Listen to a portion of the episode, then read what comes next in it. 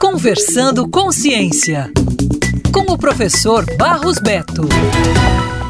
A Segunda Guerra Mundial foi um grande incentivo no desenvolvimento de computadores, visto que as máquinas estavam se tornando mais úteis em tarefas de decodificação de mensagens inimigas. A codificação de mensagens era tarefa estratégica, estava associada a máquinas para gerar códigos criptografados, cuja representação mais significativa foi a máquina Enigma, incorporada às Forças Armadas Alemãs. Para aprender esses códigos pelas forças aliadas, foi necessária a colaboração de Alan Turing, pai da computação, que inventou uma calculadora eletromecânica que incrementou a capacidade de decifração dos códigos da Enigma e foi fundamental para a vitória aliada. Também foi desenvolvido nos Estados Unidos durante a Guerra Fria o ENIAC, primeiro computador eletrônico, utilizado inicialmente para cálculos balísticos, mas foi peça fundamental no desenvolvimento da bomba de hidrogênio. A Segunda Guerra Mundial é considerado o marco inicial para a chamada sociedade de informação que vemos hoje. O acúmulo de conhecimento adquirido sobre estratégias e a necessidade de comunicação segura fomentou o desenvolvimento de ferramentas que viabilizassem a circulação de informações sem o risco de vazamento que pudesse colocar toda a estratégia em perigo, sendo isso intensificado durante a Guerra Fria. Diante disso, o Departamento de Defesa dos Estados Unidos desenvolveu uma ferramenta capaz de fazer e manter a comunicação